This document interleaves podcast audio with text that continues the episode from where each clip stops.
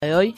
Ella es Dora Barrancos, investigadora, socióloga, historiadora y feminista argentina. Buenos días, Dora Maite aquí te saluda. Buenos días, ¿cómo están? Muy bien, muchas gracias. Bueno, se inauguró un centro con tu nombre en Ministro Rivadavia, un centro de derechos de mujeres y disidencias. Sí, muy, muy conmocionante.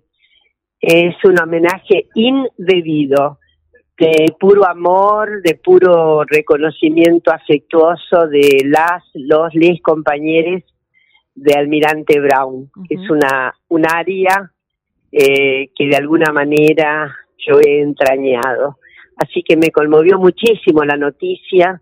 Eh, primero hice algunos moines, ¿no? Como es el caso, cómo van a poner un nombre a una persona como yo pero entendí que a veces, muchas veces en la vida, eh, decir no es mucho más presuntuoso que decir sí. Entonces eh, me, me quedé muy, muy emocionada y así fue eh, lo que transmití, creo, los otros días con motivos de la inauguración. Para mí distante porque ya se sabe que por razones muy contextuales eh, trato de no moverme de mi casa. Sí, se dijo que este proyecto en realidad había nacido hace muchos años, creo que 2011, 2012, eh, y que se volvió a poner en marcha los últimos años, eh, me imagino, con el tema de la gestión nacional a través del Ministerio de Desarrollo con Daniel Arroyo a la cabeza. Así es. Sí, me, Así es. me imagino este cambio de época también, ¿no? De tener un... Cambio de época. Y ahí todo el grupo de Mariano, que es un grupo de enorme diligencia, compromiso y convicción. Te digo que son las señales de este cambio de época. Ahí hay una gestión muy, muy comprometida, de enorme convicción acerca de valores fundamentales para la vida, como lo es la equidad de género y como es nada menos que eh, la integración, el respeto, la consideración de ciudadanía de todas las otredades. Así que, efectivamente, como dices, eh, he ahí un municipio en donde está muy claro el deslinde de una época ¿eh? y el nacimiento, continuación, en todo caso, de unas de unos compromisos que, son largamente, larga, son de larga constitutividad en, en, en las los les compañeros de Almirante Brown. Bien, ¿cuál es el objetivo en sí de este centro? Este centro lo que tiene que hacer es eh, una tarea ciclópea, ¿no? Es contribuir a eh, dar refugio, a sobre todo asistir a las personas que están en situación de eh, circunstancias violentas, ¿eh? Eh, violencias de género, violencias por la orientación sexual, violencias por la identidad sexogenérica, en fin, hay un enorme núcleo de gentes que están afectadas, un núcleo largo, ¿no? De personas que están afectadas, que, que van desde las mujeres que padecen violencia hasta eh, todos los grupos que se determinan por identidades diferentes eh, van a ser asistidas en esa casa que debo decir no la conozco físicamente todavía.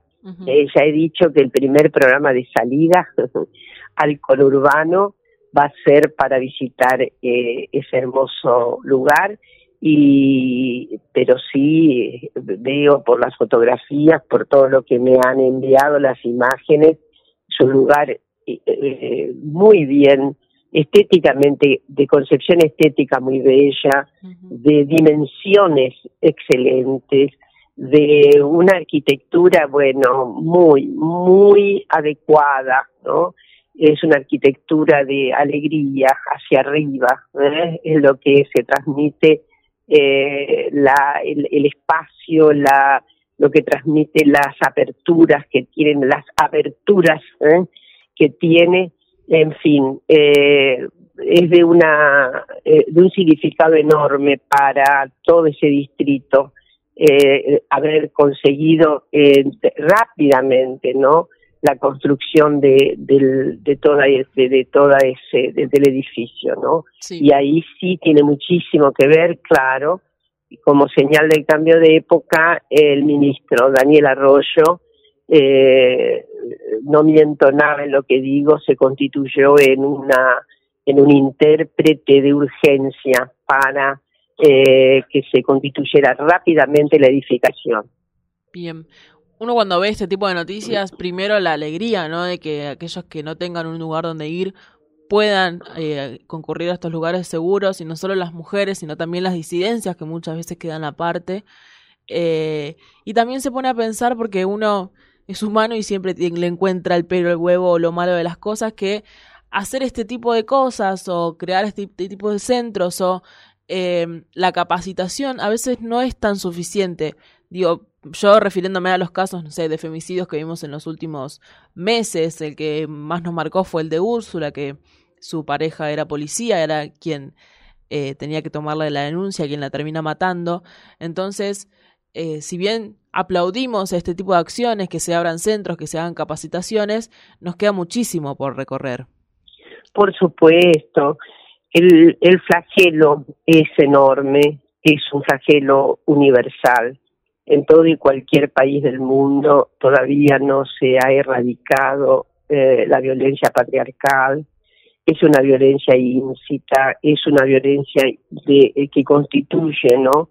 Como una amalgama siniestra a, en fin, a, a, todas las generaciones, aun cuando sí creo que entre las más nuevas, felizmente, hay una reducción grande de esa de esa cuestión estable, meta estable, como decía una gran feminista. Entonces, yo creo que tenemos, sí, en este momento una encrucijada desafiante y también estoy segura de que hay un compromiso muy, muy, muy acendrado de, eh, del Ministerio de Mujeres, Géneros y Diversidad de la Nación, que tiene un compromiso tremendo en apagar esta, esta, esta este pebetero brutal y eh, también en la provincia, ¿no? En la provincia también hay una formidable convicción por parte de, eh, de la ministra de Estela Díaz y todo su equipo en el Ministerio de Mujeres, Políticas de Género y Diversidad. Eh, yo estoy segura de que vamos a poder ir adelante algunos pasos, estoy absolutamente segura.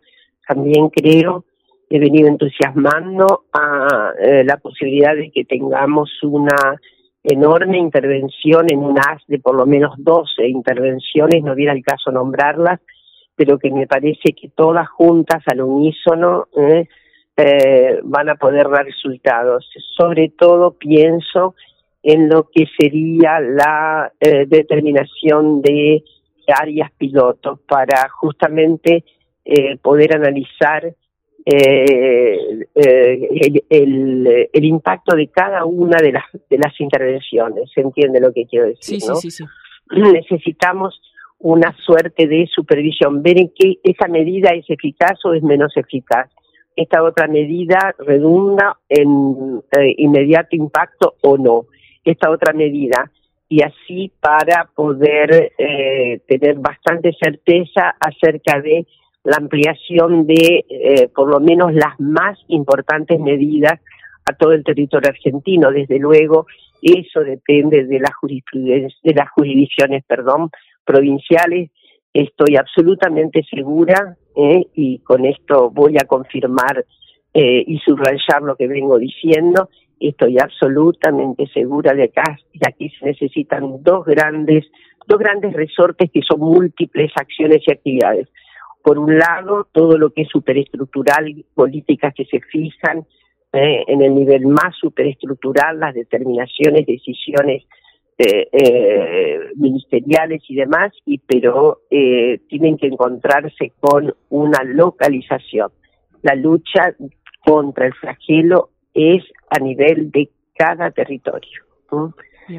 una podría decir de cada de cada de cada pequeña comunidad eh, si no emprendemos en cada pequeña comunidad este arco de eh, actuaciones, no vamos a poder eh, resolver, no vamos a poder eliminar las, las violencias y sobre todo las violencias letales ejercidas contra mujeres y e identidades diversas. Sí, me parece teniendo en cuenta como uno de los puntos principales también la educación desde los más niveles, los más chiquitos. Esa es la primera circunstancia, la primerísima, modificar eh, el orden educativo, las relaciones eh, educativas, modificar la pauta educativa, modificar la, la malla curricular, modificar la actitud, modificar... Y más allá de la ESI, ¿no? Porque me parece que la ESI es como el primer paso nomás. La ESI es una, es, es, una suerte de conglomerado, ¿no? Es decir, eh, que ahora, estos son todos los, los, los finos detalles que tienen que acompañar la ESI en contextos de no modificación relacional, ¿eh? Eh, en el mismo ámbito educativo, es como sana, sana colita de rata, ¿no? Entonces, la ESI hace una contribución pero muy ponderada, muy potenciada, si hay adecuaciones en el contexto mismo de las reglas, en lo que implica en relaciones, eh, docencia, alumnado, eh, otro espíritu, otra actitud, eh, en donde de cada, cada situación áurica sea una situación que, er, que tienda a erradicar las jerarquías generizadas. Esto es lo que necesitamos y la ESI desde ya, por eso digo, es un es una amalgama. ¿eh? Eh, pero necesitamos más que la ESI. Yo he venido proponiendo que también en, en, todo el sistema educativo eh, haya una inversión para equipos absolutamente dedicados, equipos interdisciplinarios absolutamente eh, eh, convocados a la tarea de erradicación, de temprana, temprana, eh, temprana información eh, que complementa la ESI, pero que visitan todos los territorios todos los días. Y eso hay que saber que cuesta, que hay que, pero hay que hacer esa inversión. Son equipos móviles que van recorriendo escuelas, establecimientos secundarios y que van eh, auscultando y que van informando acerca de una serie de conductas muy elementales, ¿eh? Que son muy indicativas para las, las jóvenes, pero son muy formadores también para, eh, en fin, para las para los varones y sobre todo una construcción de los sentidos amplios ¿eh? de eh, que inclusiva, esa comunicación debe ser inclusiva, tiene que efectivamente, insisto, completar largamente la tarea de la ESI respecto de la inclusividad ¿eh? de todas las manifestaciones identificarias sexogenéricas.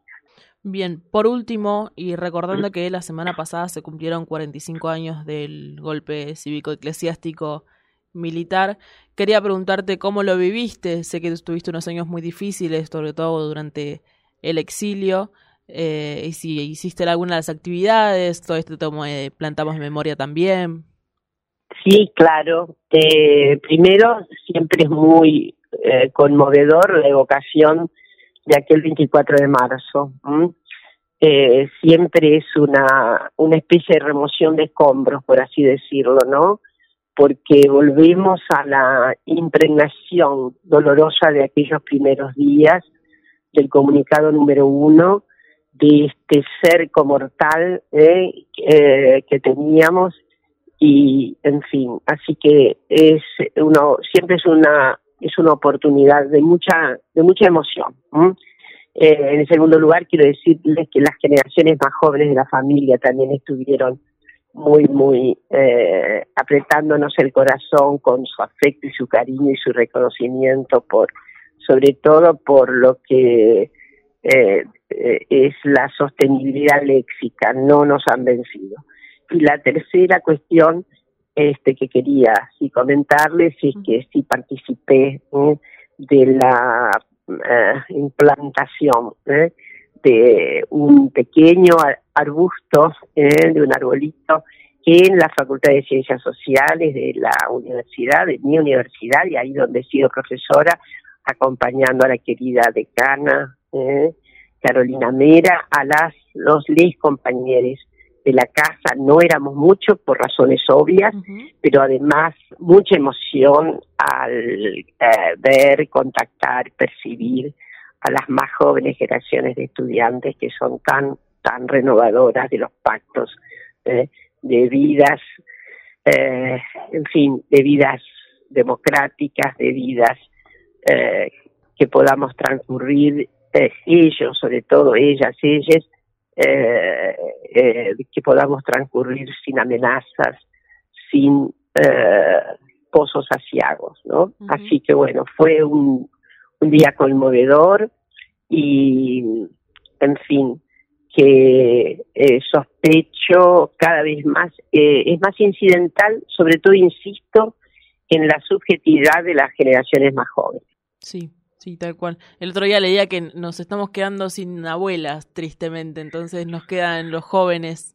Eh, sí, esta historia ustedes eh, son una promesa extraordinaria. Siempre hay que saber que esta es la apuesta fundamental de la condición humana. ¿eh?